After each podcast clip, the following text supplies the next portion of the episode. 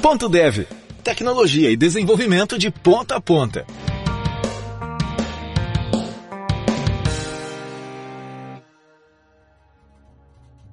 Olá, ouvintes do Ponto Dev. No episódio de hoje, mergulhamos no universo do Apache Kafka com um convidado que tem uma vasta experiência na área, o Ronaldo Lanhelas.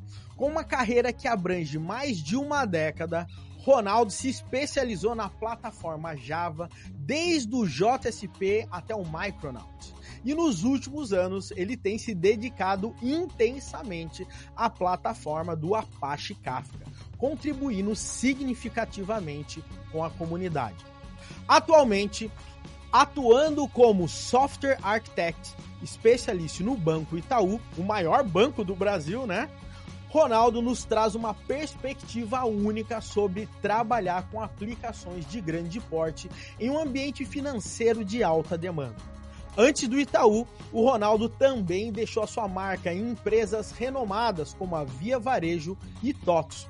Nesse episódio, exploraremos a trajetória profissional do Ronaldo, sua transição para o Banco Itaú e a sua experiência com o Apache Kafka, Vamos descobrir o que é o Apache Kafka, como começar com ele e suas principais pegadinhas e o ecossistema em torno dele, incluindo ferramentas como KCDB, Confluent Schema Registry, REST Proxy e Kafka Streams. Se você tem interesse em arquitetura de software, Apache Kafka ou simplesmente quer ouvir insights de um dos profissionais especialistas nesse setor, esse episódio tá imperdível. Prepare-se para uma conversa repleta de conhecimento e aprendizado. Bote seus fones de ouvido e bora começar! Bom, pessoal, e eu tô aqui com o Luiz Carlos, nosso co-host. Fala aí, Luiz, maravilha? Salve, Devs, beleza? Hoje a gente vai falar de um assunto bem legal com um cara que domina o assunto, hein? Show de bola. E estamos aqui finalmente com o Ronaldo. Ô Ronaldo, deixa eu fazer uma pergunta, cara. O seu nome é Ronaldo Lanhelas? Ou Lanelas? Lanelas. É até engraçado porque algumas pessoas me chamam de Danielas. Já, já ouvi de tudo, mas é Lanelas, tá? Lanelas. Fechou, dia, então. Então estamos aí, galera, com o Ronaldo Lanhelas, cara. O Ronaldo aí tem uma carreira assim fantástica, passou por empresas grandes e que mexem com coisas grandes mesmo. Ronaldo, antes da gente começar aí, inclusive, pro Tecniquez total, cara, conta um pouco mais sobre você, como que você começou aí na carreira, como é que é? Legal. Bom dia, primeiramente, pessoal. É, eu tenho aproximadamente aí uns 12 ou 13 anos de carreira, tá? Nem sempre trabalhei com Kafka, né? Tive que pagar o leite das crianças, então já trabalhei com Delphi e outras coisas. Não que seja ruim, mas já fiz de tudo. E aí, Kafka, quando a gente fala especificamente de Kafka, eu comecei ali por meados de 2019 na Via Varejo. Tá? Então, a Via Varejo foi a casa onde eu aprendi a mexer com Kafka, né? Lá, cara, eu era júnior em Kafka, tava aprendendo, fiz muita besteira, e aí aprendi com os erros, né? Depois de lá que eu entrei no Banco Itaú, que é onde eu estou atualmente, né? Trabalhando também, não só com Kafka, tá? Kafka é uma das tecnologias que eu trabalho no banco, mas fora Kafka, é, Golang, etc, tudo mais, mas a gente usa muito Kafka no Itaú, acho que você já deve ter ouvido falar aí que a gente tem cases grandes como Pix, etc, que usam Kafka. E é isso, tá? Show de bola. E, cara, como é que foi? Eu dei uma olhada no seu LinkedIn, eu vi que você passou pela TOTUS, passou pela Via Varejo e tá hoje, eu certo. acho, uns quatro anos no Itaú. Cara, assim, na sua opinião, o, como é que é e o que, que você aprende trabalhando nessas empresas realmente grandes, cara? O que, que você acha? Qual é a principal diferença, sei lá, de um dev que ou tá começando na carreira, ou tá muito tempo na carreira fazendo a mesma coisa e com sistemas que são relativamente pequenos.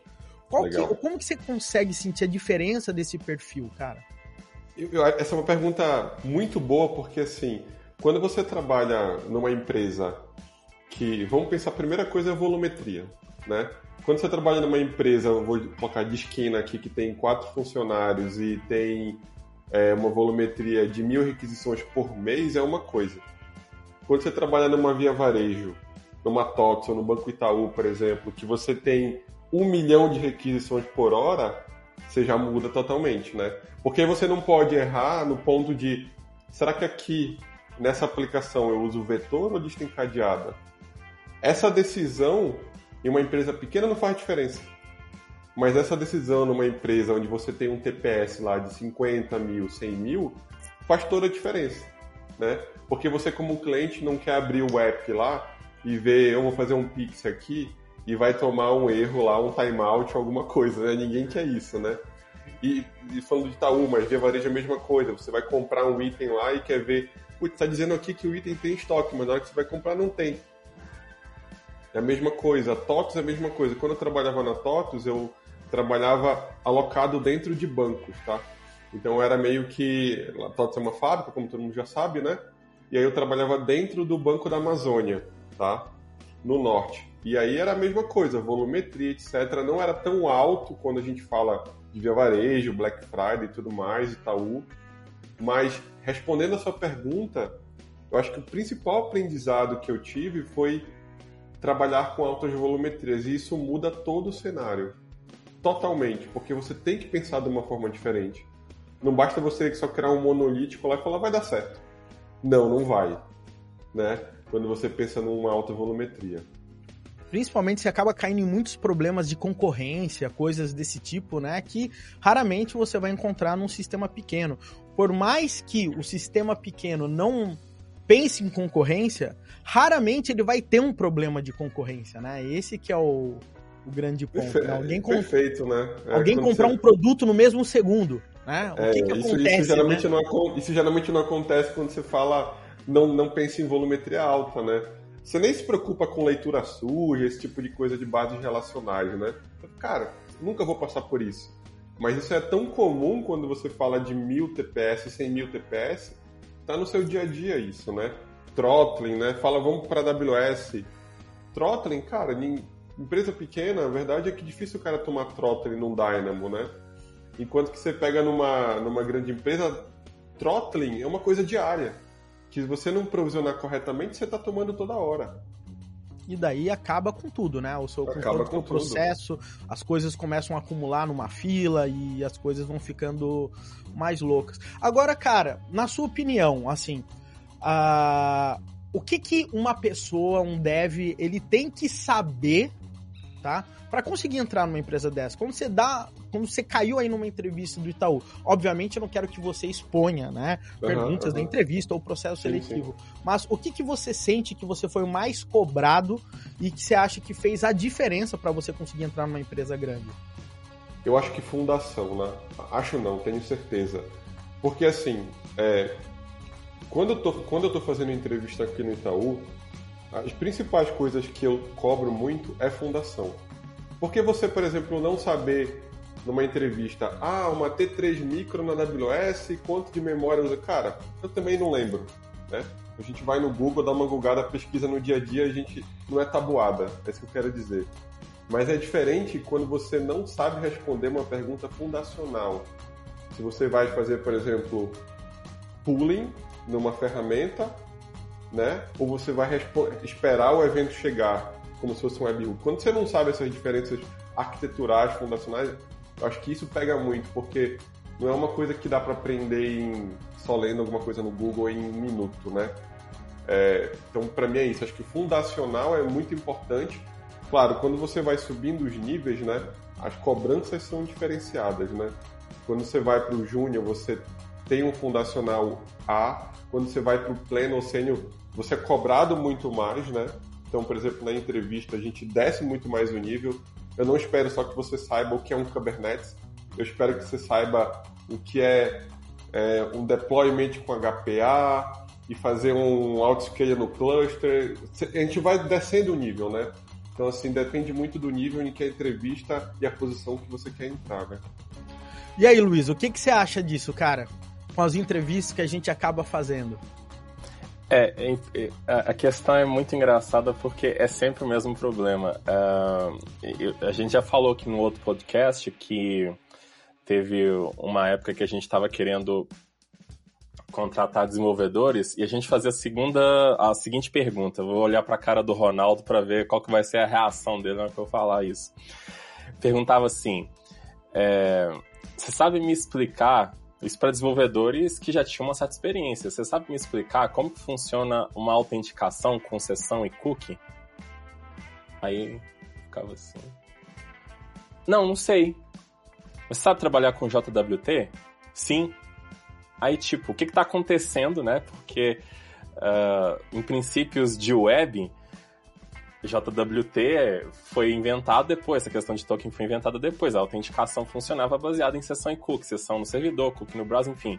Então, é, muitas vezes as pessoas estão, principalmente hoje em dia com esse boom de frameworks e tecnologias, elas vão pulando etapas, né, chegando num ponto que elas vão fazendo as coisas de forma automática, mas elas não sabem o mínimo que está acontecendo por detrás de um processo de negócio, ou como que as coisas estão acontecendo. Muitas vezes a gente não precisa saber uh, de forma detalhada o que está acontecendo, mas você tem uma ideia né, uh, o que, que, está acontecendo na sua aplicação, no banco de dados, os meios de comunicação, enfim. Então, é, é engraçado isso, né? autenticação por sessão e cookie. A gente entrevistou uma série, ninguém sabia responder. Ninguém sabia é, responder. É. é muito louco isso, né? Porque às vezes ou tá na faculdade, ou aprende uma vez na vida, ah, Big O e não sei o que, isso aqui eu vou usar para quê? Se você tá em sistema pequeno, isso aí tanto faz na realidade, né? Você não vai sentir diferença. Agora, uma volumetria muito alta, a forma como que você vai processar um algoritmo, a forma como você vai fazer um for, muda completamente o jogo também, né? Isso aí é, um, é uma parada isso, louca, né? Isso é muito legal o que o Luiz falou, porque eu lembrei de uma entrevista que eu fiz há algum tempo atrás, em que teve uma pergunta fundacional também, né? Então a pessoa ela sabia é, o que era um Route 53, por exemplo. Cara, eu sei que eu cadastro lá minhas entradas de DNS. Mas você sabe o que acontece quando você pega lá aquele nome, bate no DNS, o que, que ele retorna? Se ele retorna três IPs, o que, que acontece? E aí não saía a resposta, né? Então não é tecnologia, né? É, é um passo antes, né? Falei assim, você sabe como funciona um DNS? Porque na hora que não estiver resolvendo o IP certo, estiver indo para outro lugar, por que está indo? E, e, acho que o que o Luiz falou, acho que é ponto-chave. Algo se perdeu entre esse esse boom de tecnologias aí, né? Que a pessoa sabe o que é JWT, sabe cadastrar no Route Feature, mas não sabe como isso funciona é, por trás dos panos, né? E, e, tem níveis de senioridade que, pelo menos aqui no, no, banco, a gente exige que a pessoa saiba isso. Né? Porque não ter chute da vida lá na madrugada, o cara vai ter que saber isso para entender por que que tá resolvendo. Cara, não tá resolvendo errado, agora. Né? É, o cara é, tá então... naquele pé antigo. O que que aconteceu? Né? Como é que a coisa rolou? Né? Então... Exatamente. E um chutômetro, numa empre... um, um, chutômetro numa empresa de grande porte custa caro, né? É aquilo custa que você estava falando também, porque um chutômetro numa empresa de que um risco baixo, tá, você vai conseguir eles recuperar. Agora você está em numa TOTOS, no Itaú, é, numa outra empresa que o seu chute vai, pode custar milhões durante alguns segundos. Não é, ah, vai custar. Não, durante alguns segundos você pode ter uma consequência catastrófica. Né? É, a gente está falando de SLAs de é, pelo menos 5 noves, né? Então, assim, quando a gente fala de SLA de 5 noves, a gente já tem um downtime de mais ou menos aí algumas horas por ano, e que já são, já, já é um grande impacto, né? Então a gente tenta diminuir ao máximo esse, esse downtime, né? E fora que cada 9 o custo é exponencial, né? Para conseguir é. adicionar, né? É... Exatamente, exatamente. Agora, cara, para que tudo isso aconteça, né? Uma das coisas que a gente sempre vai ter que levar em consideração para esses tipos de aplicação é resiliência, né? Os dados não podem ser perdidos, às vezes um sistema vai estar tá fora e vai cair e acabou, mas quando ele voltar ele tem que conseguir continuar da onde parou e tudo mais. E a gente sabe que uma das formas, né, para ter mais resiliência nos sistemas é conseguir trabalhar com comunicação assíncrona, conseguir colocar ali um sistema, por exemplo, de mensageria, um stream de dados, né, e, e tudo mais. E a gente sabe que o Kafka hoje em dia ele é amplamente utilizado para fazer esses tipos de coisa. Cara, conta um pouco mais de detalhe é, qual que é a sua história realmente com o Kafka? Você já tinha falado no início, né? Que você começou em torno de 2019, provavelmente lá na Via Varejo. Mas, assim, é, o, quais foram os pontos, assim, que você acha que sentiu mais dificuldade? Como é que você começou com essa história? Qual era o desafio que você tinha lá? Tá, legal. Lá na Via Varejo, é, de novo, em meados de 2019, a gente tinha um problema de estoque, né? Onde a gente precisava trafegar o estoque entre sistemas, né? de forma assíncrona e resiliente, como você citou. Então, se o sistema cair, ele tem que ser capaz de é, voltar ao estado anterior, né? então se recuperar. E como é que a gente resolve isso? Com um broker de mensageria. Tá? É, não necessariamente precisa ser Kafka, existem N brokers de mensageria, mas na época, quando a gente fez o, o benchmark, o que a gente identificou é que entre os brokers de mensageria, o Kafka era o mais performático. Né? O Kafka era o que entregava um TPS maior com menor quantidade de recursos. Né? Então, estou falando de size de máquinas, quantidade de nós, e, dava o fit perfeito para gente. Né? Inclusive, e eu não estou falando mal do, do MQ aqui, tá? Inclusive, o próprio time do LinkedIn, eu acho que é uma história que já foi falada várias vezes, decidiu por criar o Kafka, eles usavam o MQ também, por conta de volumetria. Né? Existem diversos benchmarks na internet que fazem essa, essa comparação, tá? Uh, e aí, em meados de 2019, a gente decidiu usar o Kafka para trafegar estoque. Não é só isso né, que a Via Varejo usa de Kafka. É, eu já não estou mais na Via, então não sei mais o que eles fazem hoje, mas na época a gente começou com estoque com Elasticsearch e Kafka e atendeu uma volumetria eu vou chutar aqui faz um tempo já, mas eu acho que foi mais de 50 mil TPS. E na Black Friday a gente conseguia bater 150, 200 mil TPS fácil, tá?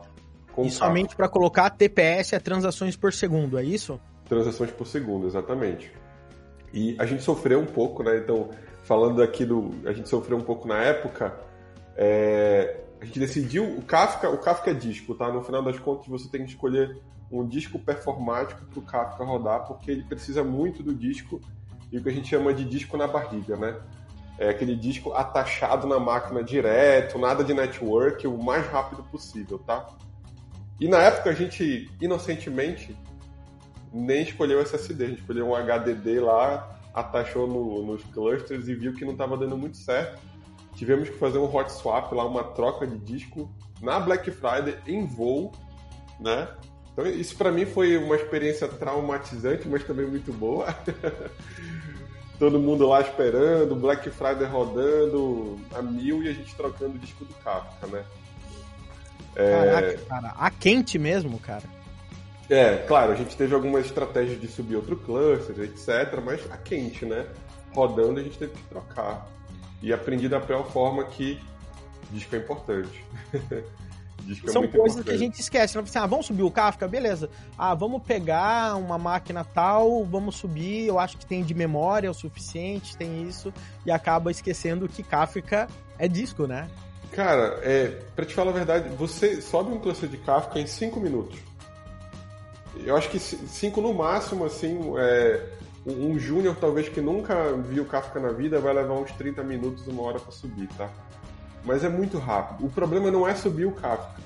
O problema é você operar o Kafka. Você manter o Kafka, né?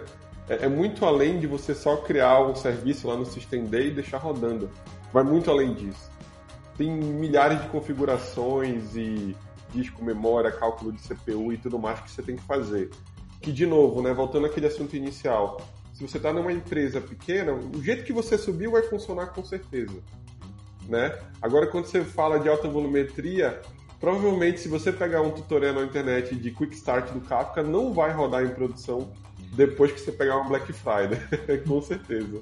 Show. Agora, o Ronaldo, o seguinte, provavelmente muita gente aqui nesse podcast uh, já ouviu falar em Kafka, ou talvez seja o primeiro contato, a primeira vez. O que é afinal de contas, o Apache Kafka, da onde ele veio, para que, que ele serve e hoje em dia como que ele é utilizado?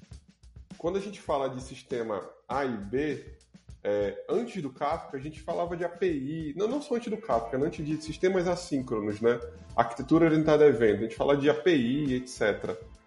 Só que isso traz um problema de TPS, resiliência e tudo mais que você já citou, né? Quando a gente fala de Kafka, a gente consegue manter uma arquitetura orientada a eventos, onde o sistema A e B consegue se comunicar, mesmo quando o B está fora.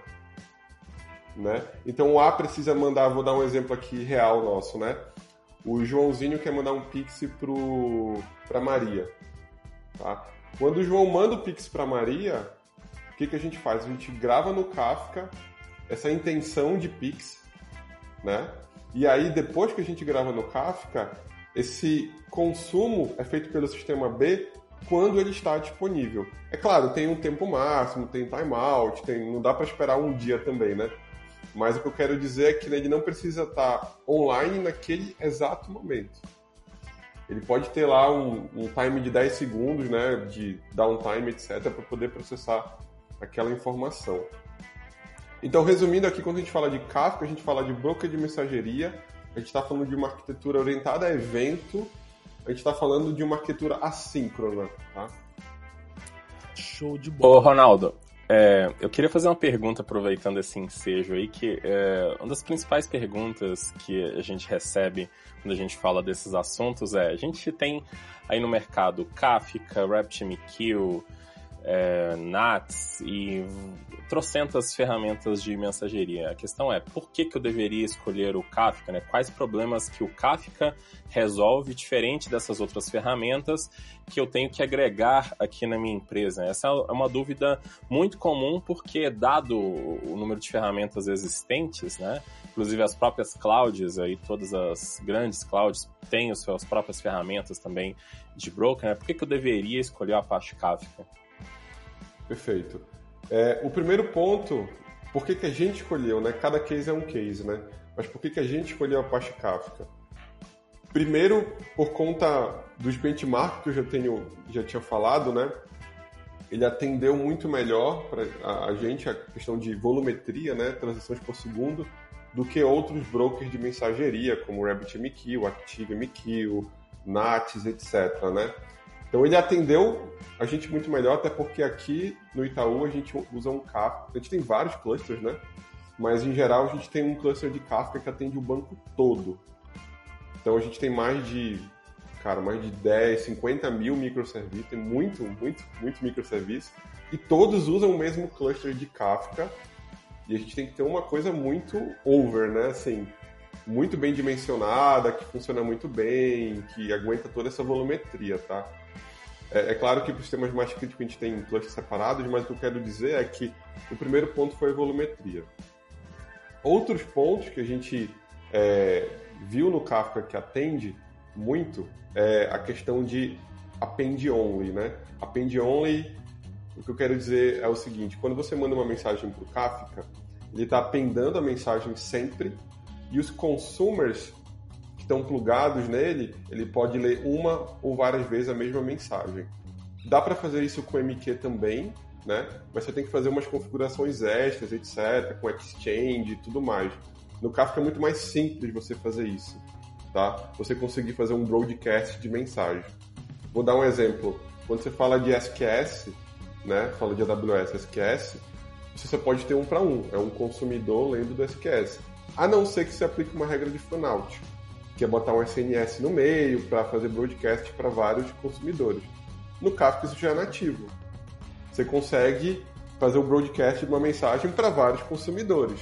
De novo, não quer dizer que não dá para fazer isso nas outras ferramentas. Tudo é possível, né?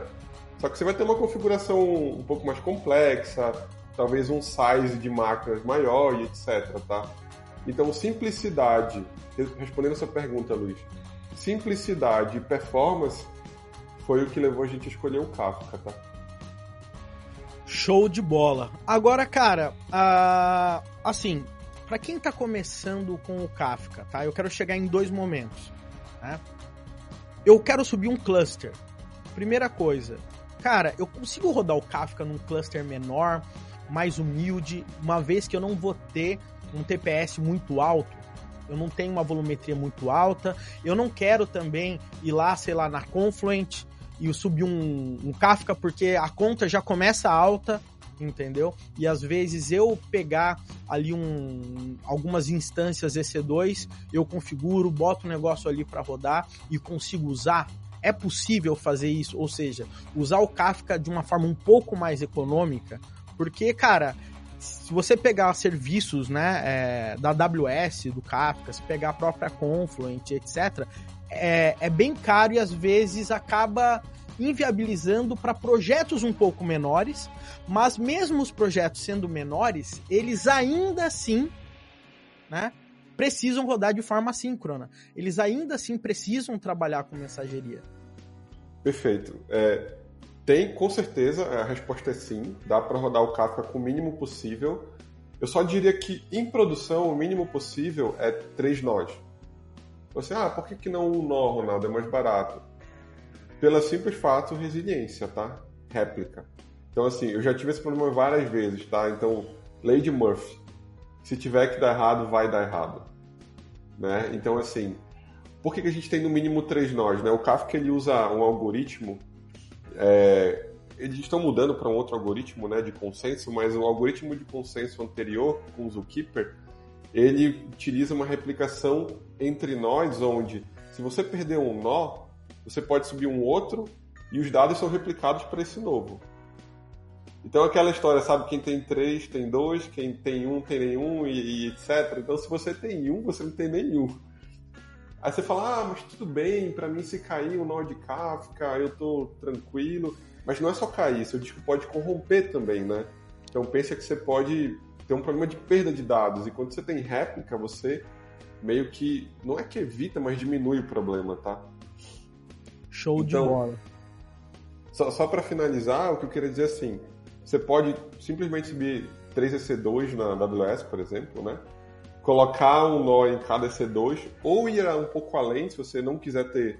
Ah, eu não quero ficar monitorando EC2, etc. Pode subir um cluster de Kubernetes também, simples, com três nós e colocar o Kafka para rodar lá também, tá?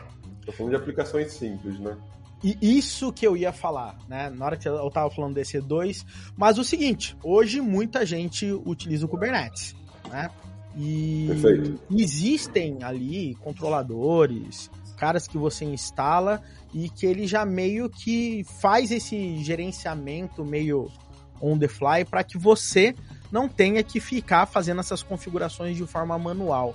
Cara, isso realmente é utilizado? Você conhece casos que o Kafka é amplamente utilizado dentro do Kubernetes e ele consegue trazer uma boa performance, porque é aquilo que você falou, Kafka precisa de muito disco uhum. na barriga da máquina, né? Uh, provavelmente nesse caso, se você instalar no Kubernetes, você vai ter que ter um pool específico com os discos onde precisa, mas aí a gente sabe que tem toda aquela história de de afinidade, tem, mu uhum. tem muitos aspectos que tem que ser levados em conta para você conseguir rodar algo assim com alta disponibilidade, com performance uhum. dentro uhum. do Kubernetes. O fato é, dá para rodar tranquilamente um Kafka com alta performance dentro do Kubernetes, com a experiência que você tem? Beleza, vamos lá. Eu vou ser um pouco polêmico aqui, inclusive, e dizer que assim, dá, mas é muito mais complexo do que você simplesmente escolher um cluster de EC2 e monitorar o Kafka lá. Exemplo é o Itaú. A gente não usa Kafka em Kubernetes. Né? E, e por que, que a gente não faz isso? O Kubernetes, enfim, usa Docker e tudo mais, dependendo da versão você usa Containerd, blá blá blá. Você tem uma layer de comunicação a mais aí entre disco e Kafka, certo? E quando você quer extrema alta performance, você tem que bare metal, né? É o que a gente fala, bare metal. Cara, você quer ganhar milissegundos? Bare metal. E bare metal, só para traduzir aqui quando eu falo, é máquina instalada no System D, o serviço rodando com disco atachado. É isso. Você não tem dock, você não tem nada. Você está indo o mais raiz possível. Isso pode até um pouco, é, como eu falei, polêmico, né? Porque deve ter muita gente, e eu já vi muitos projetos rodando Kafka no Kubernetes, usando strings, etc. Funciona muito bem, tá? Não estou dizendo que não funciona. Mas até um ponto X, tá? Então, as empresas que eu já trabalhei, tive experiência, como o caso do Itaú, alta volumetria, a gente decidiu por não usar. Tá? tá. provavelmente, se eu não sou um Itaú e não tenho uma volumetria bizarra, provavelmente eu consigo rodar e vou Muito ter um provável. pouco mais de tranquilidade, né? Muito provável 5, 10 milissegundos vai fazer diferença nenhuma para você. Né? A gente Ronaldo. faz. É, eu queria te fazer uma pergunta sobre essa questão do Kafka, já que a gente está conversando aí de algumas ah, pegadinhas, né? Eu tenho certeza que muitas empresas e desenvolvedores ou gestores querem, é, é, às vezes, testar o Kafka dentro das suas empresas, né? Não, não tem experiência ainda. Você já passou por várias situações aí que provavelmente já testou bastante a- a- a- o funcionamento, né? Ver se esse Kafka realmente vale a pena. É, o que, que você daria de dicas e recomendações para quem está começando, quer começar com Kafka, é, em questões até de, às vezes, algumas dicas de desenvolvimento, em questões de infraestrutura também? Legal, bacana. Eu acho que o primeiro ponto é você pensar se. A gente está falando aqui de coisas como, ah, não roda o Kafka no Kubernetes, roda no EC2 lá. Isso é só para casos extremos, como eu falei, né? Quando a gente está falando de uma volumetria gigante. Então, o primeiro ponto é pensar em infra. Provavelmente, se, como o Wesley falou, se você não é o Itaú da vida, você não precisa se preocupar em ficar rodando Kafka bare metal com disco atachado na barriga, cara. Isso são casos extremos. Não estou dizendo aqui em nenhum momento que você não deve usar Kafka no Kubernetes. Tenho certeza que tem uma porrada de empresa que faz isso e funciona muito bem. É, Segundo ponto, quando a gente fala de nível dev, né? Eu falei de infra, falar nível dev. Eu, eu, ve, eu veria assim, o que eu vejo, né? Os principais devs, quando estão começando com Kafka, eles vão lá, entendem como funciona uma produção e um consumo, né? Entendem o que é um produtor, entendem o que é um consumer group, etc. Mas algumas vezes esquecem de uma coisa muito importante, que parece não ser, mas é super importante, é que como fazer commit no Kafka. Como fazer o commit de forma correta. Eu já até, acho que já até gravei, escrevi alguns artigos sobre isso, porque eu já sofri muito com isso em alguns times, né? De você usar o commit padrão e sofrer com performance e falar, esse Kafka não presta, é lento, não dá certo, não tá dando nem 50 TPS, mas é você que está fazendo o commit errado. Então, essa pegadinha básica aí de como é que você faz commit, né? Você faz commit em batch, um por um, você faz commit no final, no início, o que, que você está fazendo entre. Porque não adianta você ter um- uma ferramenta como o Kafka que te entrega um milhão de TPS e aí você pega o dado, tá chamando uma API que tem uma latência de um segundo. Não vai adiantar de nada. Você pode botar 50 Kafka lá, você vai ter os mesmos 1 TPS em vez de 100 mil TPS. E, cara, você falou de commit, mas pra quem tá ouvindo agora, né, a- acendeu uma luz. Falou assim, cara, mas como que eu faço o commit então, o Ronaldo? Cara, é em batch, mas se eu fizer em batch e se não der tempo eu recebo a mesma mensagem de novo e daí cada vez eu vou acumulando até travar o sistema. Tem essas pegadinhas também que Aham. podem dar um baita problema, né? Perfeito. É, assim, eu diria que não tem receita de bolo, mas já perguntaram, eu já passei por isso tantas vezes que eu meio que criei uma fórmula na minha cabeça que é assim, cara, se você quer performance, tem que ser commit em batch e você tem que ser indepotente, ponto. Então como assim, né? Você está recebendo, é, só, só para resumir aqui e explicar um pouco, commit, toda vez que você faz um commit, você chama lá o, o método de commit no Java, no Golang, whatever, você está fazendo um hoop de rede, um hop de rede. Então você está saindo da sua máquina, ou seja onde for, indo até o Kafka e dizendo, Kafka, eu quero que você grave esse offset para mim. Isso é o commit. Se você tem um milhão de mensagens, vamos colocar para simplificar, tem mil mensagens. Você faz isso mil vezes, você está fazendo mil hops de rede. Está indo mil vezes no Kafka falar, Kafka, grava para mim esse offset. Enquanto que se você tem um batch de mil, em vez de você ir mil vezes, você vai uma vez no Kafka e fala assim, quer saber? Move para mim o offset pro final, que é o mil. É muito mais rápido. Só que você tem uns problemas, como o Wesley falou. Você está movendo tudo pro final. Só que pode acontecer de você, na última mensagem, deu erro. Você vai receber as mil de novo. Porque você não comitou as mil. Lembra que é tudo ou nada aqui, né? Ou você comita mil ou você não comita nada. Você vai receber as mil de novo. Como é que você resolve isso? Indepotência. Você sabe que você já processou a mensagem de 1 a 999. Você não vai processar ela de novo, né? Você vai ignorar e passar para a próxima. Por que, que eu gosto muito mais dessa estratégia de batch e usar indepotência? Porque os casos de erro são muito menores do que os casos de sucesso, geralmente. Então é muito mais fácil você tratar indepotência do que você escolher não ser indepotente e tratar um por um. Né? Você tá no mudo, Wesley. E o que, que é indepotência, o Ronaldo?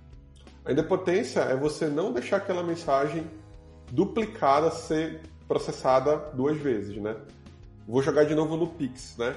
Quando o João fez o Pix para Maria, ele fez um Pix de 100 reais. Essa mensagem chegou para mim aqui no Kafka e ela tem um ID. Imagina um ID 1234. Eu peguei essa mensagem, vou tentar processar, deu erro. Não comitei a mensagem. O Kafka vai me mandar a mesma mensagem de novo. Eu sei de alguma forma, pode ser via base, você escolhe a estratégia, que a mensagem 1234 não foi processada e eu tenho que processar. Isso é indepotência. Eu ter uma chave, eu ter alguma, algum ID que me diga que aquela mensagem não foi processada ainda. E aí, cada, cada empresa faz de um jeito. Você pode gravar numa base não relacional, num cache, num arquivo, whatever. Mas você tem que ter uma forma de checar que aquela mensagem não foi processada. Isso é indepotência, tá? E no caso das, no, das 999, por exemplo, imagina que essas 999 foram processadas e faltou a última. Quando eu receber todas novamente, eu vou fazer um, sei lá, um if. A mensagem foi processada? Foi, então ignora, vai pro próximo. É tipo Perfeito. isso, né? Porque daí é eu tipo garanto isso. que eu não vou processar mais de uma vez a, a mesma mensagem. Correto? Perfeito. É exatamente isso, tá? Então aí você ganha a performance que eu estava falando de batch. Então você ganha um, putz, o batch é muito legal porque eu evito esses pulos de rede, né? Eu evito sair aqui do meu, meu processamento local.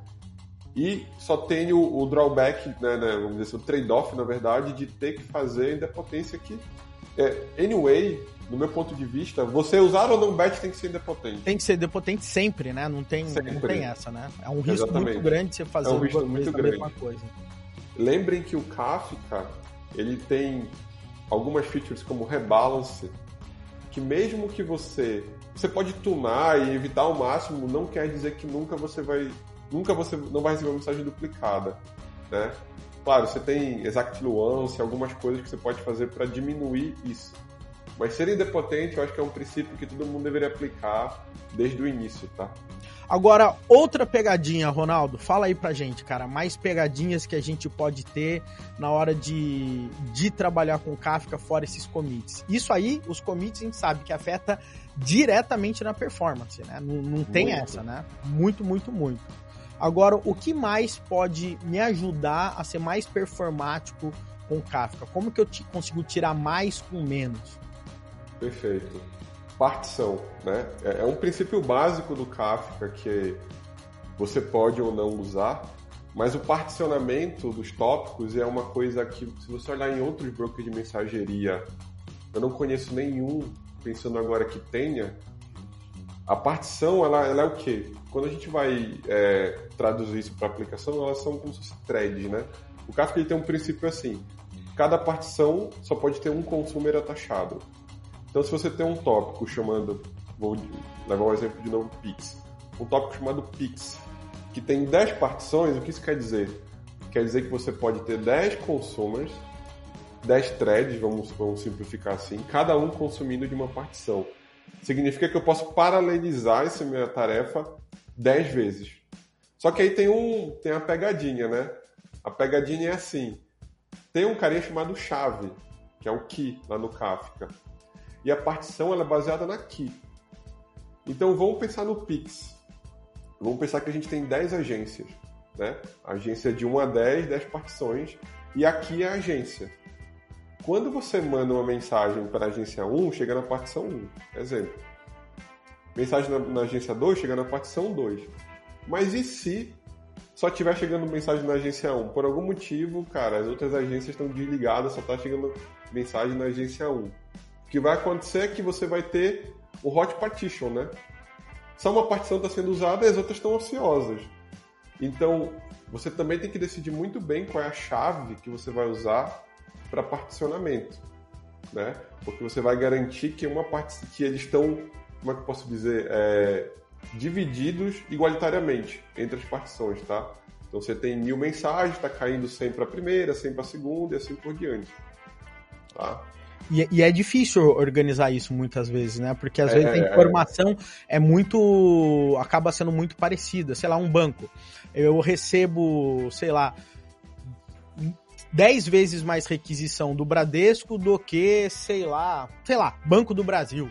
Né? Uhum. Então eu posso ficar com uma hot partition ali do, do Bradesco muito forte, mas eu vou ter apenas, sei lá, uma máquina processando o Bradesco inteiro, né? Exato. Então talvez eu tenha que fazer a partição da partição, né? Aqui daqui para conseguir balancear um pouco mais esses tipos de coisa, né? Exato, você tem que modelar muito bem, né? Assim como você modela bases não relacionais, tipo, é, que tem um forte acoplamento com modelos, tipo Dynamo, né? Você tem que modelar muito bem a partição também.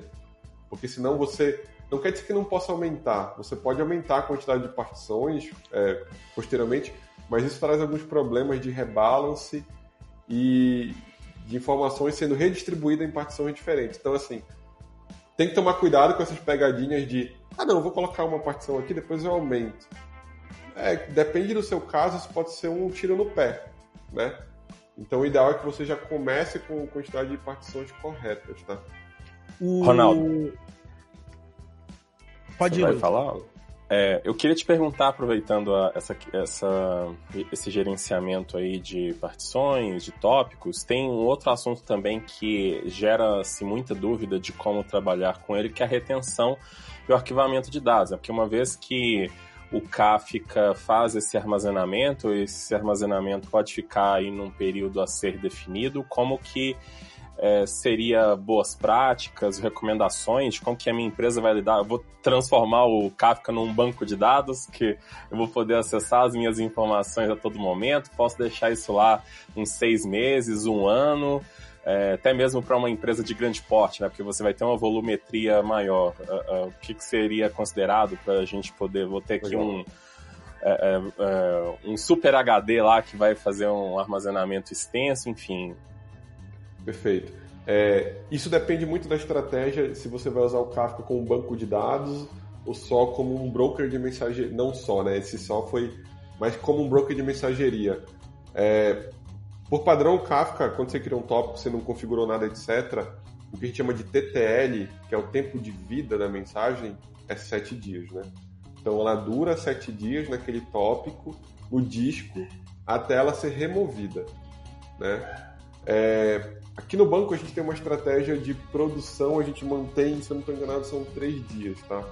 Então qualquer tópico, três dias no máximo, porque a gente não usa o Kafka como banco de dados, tá? Então, e eu acho, é, pessoalmente, na minha opinião, isso vai de cada um, três dias é um, é um número bem, bem agressivo, inclusive, né? Agressivo do ponto de vista de, cara, é até alto, porque assim, se você está falando só de trafegar do A para o B, três dias está mais do que suficiente. Se você não conseguir mandar um pix do A para o B em três dias, já foi, porque o, o Bacen tem timeout, o Bacen tem o tempo máximo que o pix pode ser feito. É... O cliente já tá full pistola, né? Depois de não, três dias três, já tá. Três dias você já foi na agência, já quebrou a vida da agência, então assim. É, três dias com certeza é um tempo suficiente para produção quando você não está falando do banco de, de Kafka como banco de dados, né? E aí tem empresas que decidem usar o Kafka como banco de dados. É, e aí você tem que a, a, usar outra estratégia. Ou talvez usar um TTL infinito, dá para você fazer. Você coloca lá, vai ficar retido para sempre.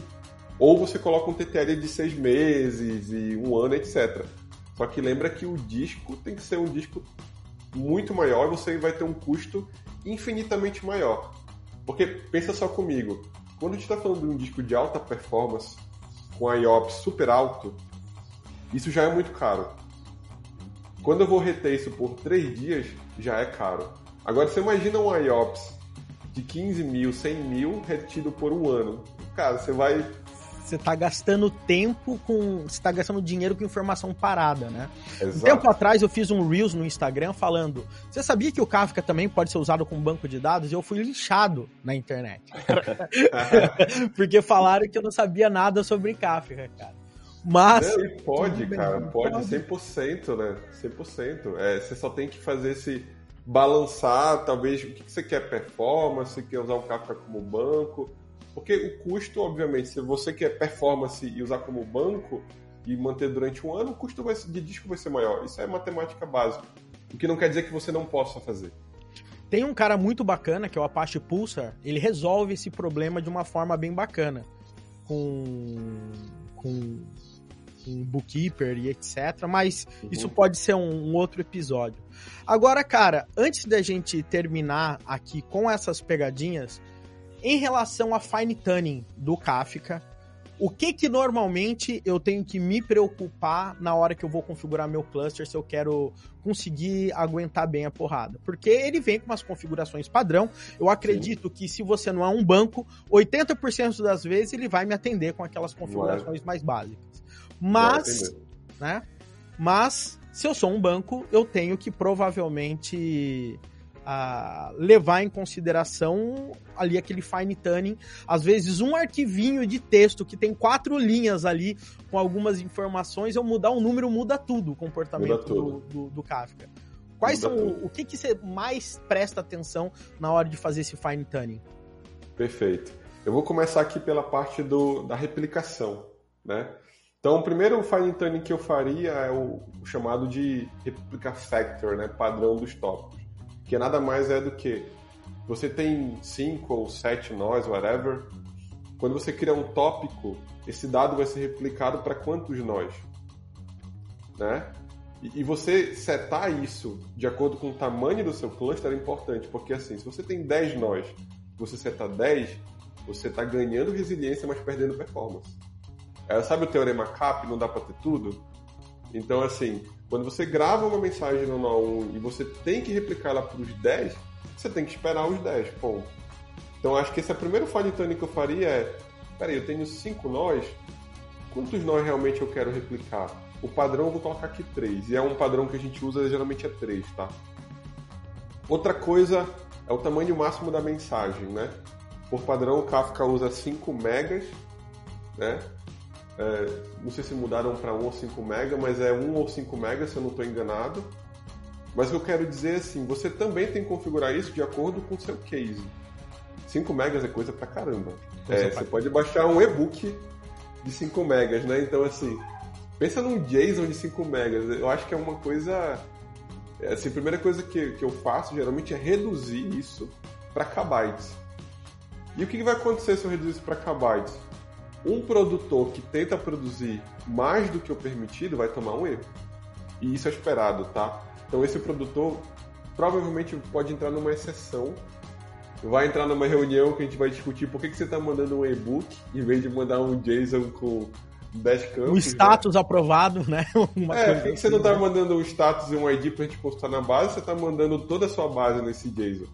Então, é, diminuir esse esse max size payload também é muito importante, tá? É, número de partições. Por padrão, a gente coloca também geralmente igual ao número de nós, tá?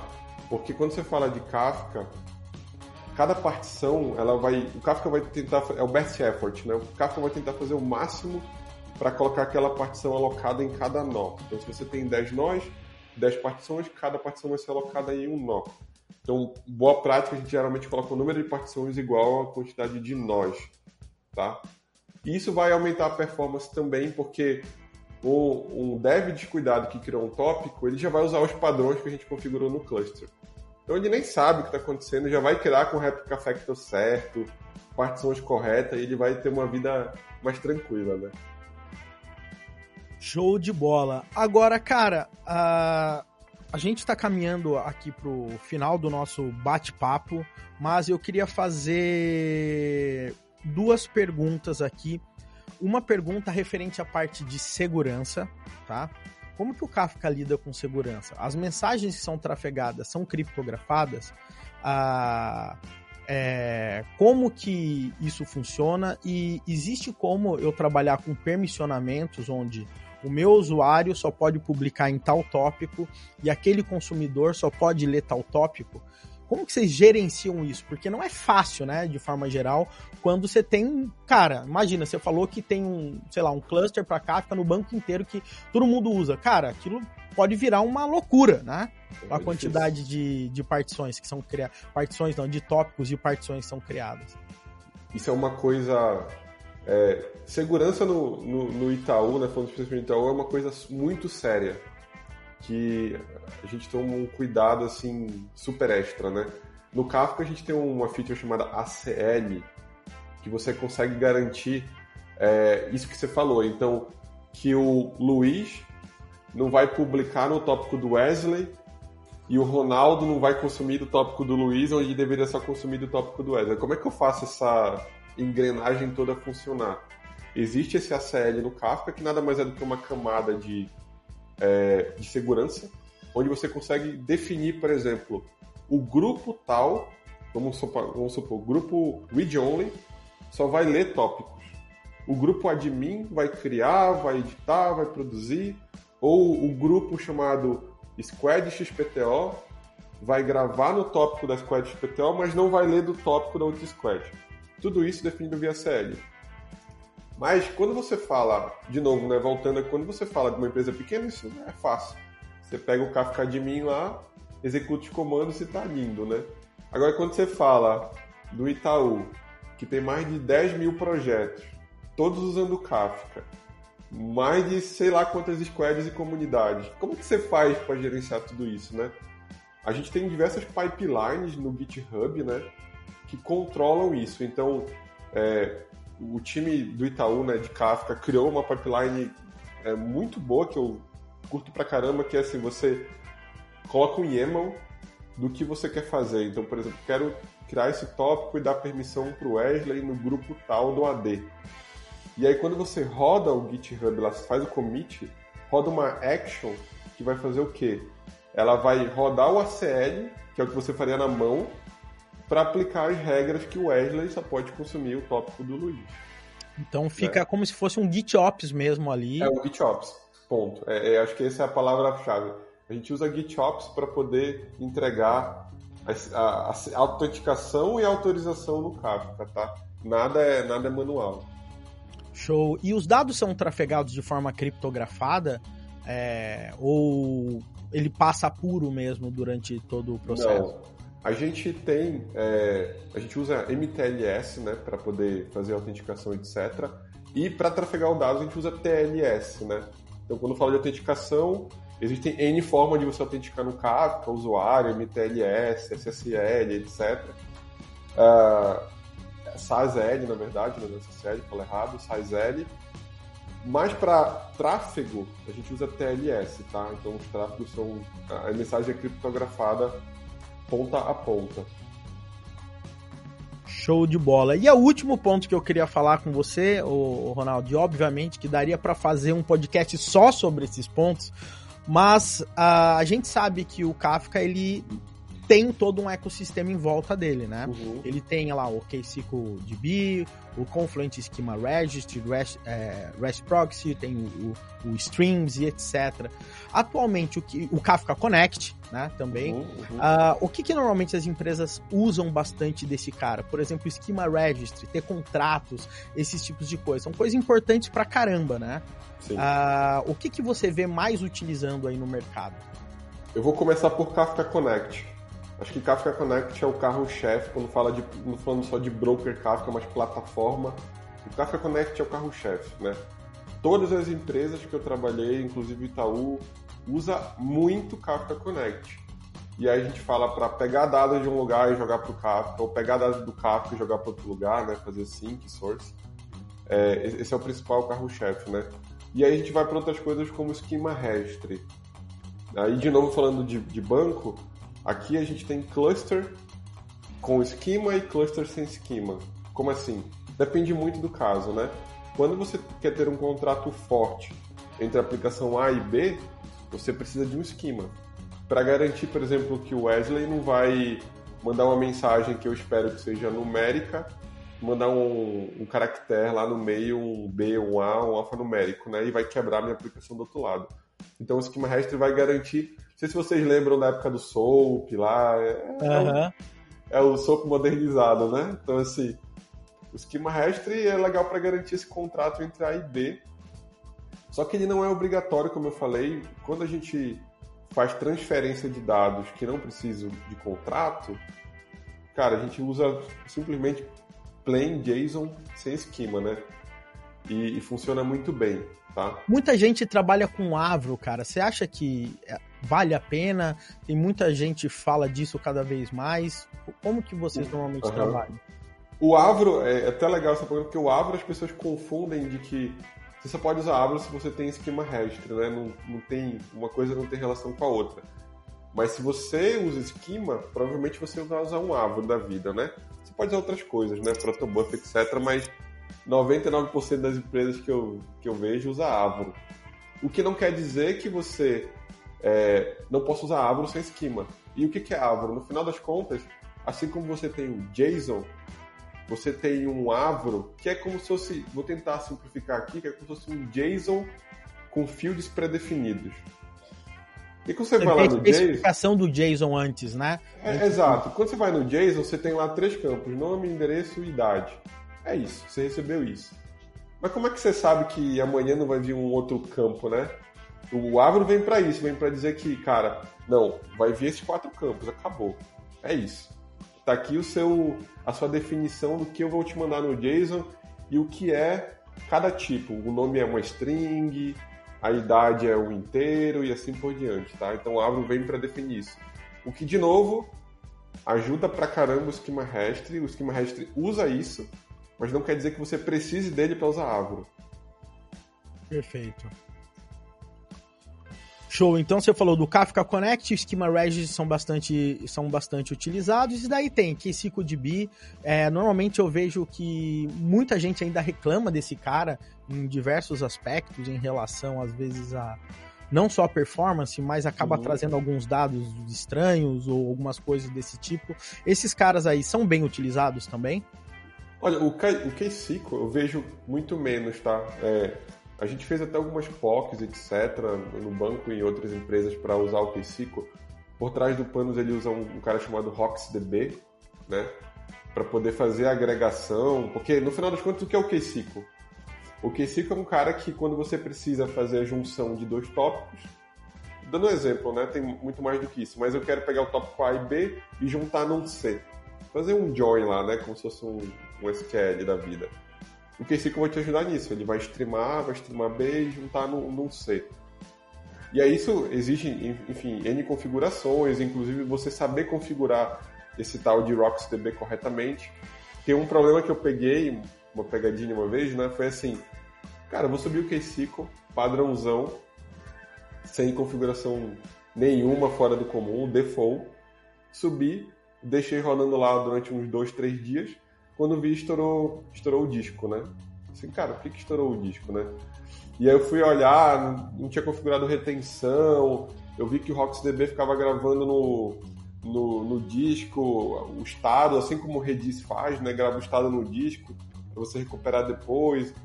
Então, assim, é, o que eu vejo bem menos a utilização e até porque na época que eu estava utilizando ele não estava em beta, tá?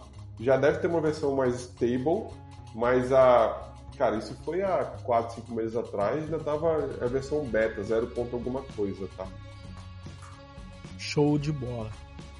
Galera, seguinte, falamos aqui com o Ronaldo Lanhelas, né? Agora, agora foi certo. É, né? Ronaldo Lanhelas, cara. Inclusive, o Ronaldo é o cara que, inclusive, vai falar de Kafka no nosso MBA, né? Então ele vai dar um. Imagina, cara, ter um cara desse como professor aí pra, uh, pra você. Então, Uh, vou deixar o link ali abaixo depois para vocês e também vou deixar o link do LinkedIn pro, do Ronaldo, caso você queira bater um papo com ele e sei lá, quem sabe um dia você consegue trabalhar com uma fera dessa para você conseguir aprender bastante não só sobre Kafka, porque o cara manja também de diversas tecnologias, inclusive ele tá utilizando o Go a rodo pra caramba agora, né, Ronaldo? Bastante, viu? É, eu tava batendo um papo com o Wesley esses dias e é, eu comecei há mais ou menos uns dois anos minha jornada em Go e o que eu, que eu posso dizer é só fantástico, né? Assim, acho que eu, eu, sou um cara que tem um background muito forte em Java, mais ou menos uns 9, 10 anos. É, mas quando eu comecei Go, eu olhei assim, nossa, que mundo diferente, né? E assim, fantástico, é a única palavra que eu tenho para dizer. Show de bola. Ronaldo, cara, muito obrigado mesmo aqui pela sua participação no podcast. Não tenho dúvidas aí que a galera vai curtir pra caramba. Luiz Carlos Diniz, valeu aí pelas perguntas e por toda a sua participação. E galera, até o nosso próximo episódio aqui no Ponto Dev. Valeu! Esse podcast foi produzido pela Full Cycle. Escale sua carreira em tecnologia Acesse agora mesmo www.fullcycle.com.br e conheça nossos treinamentos.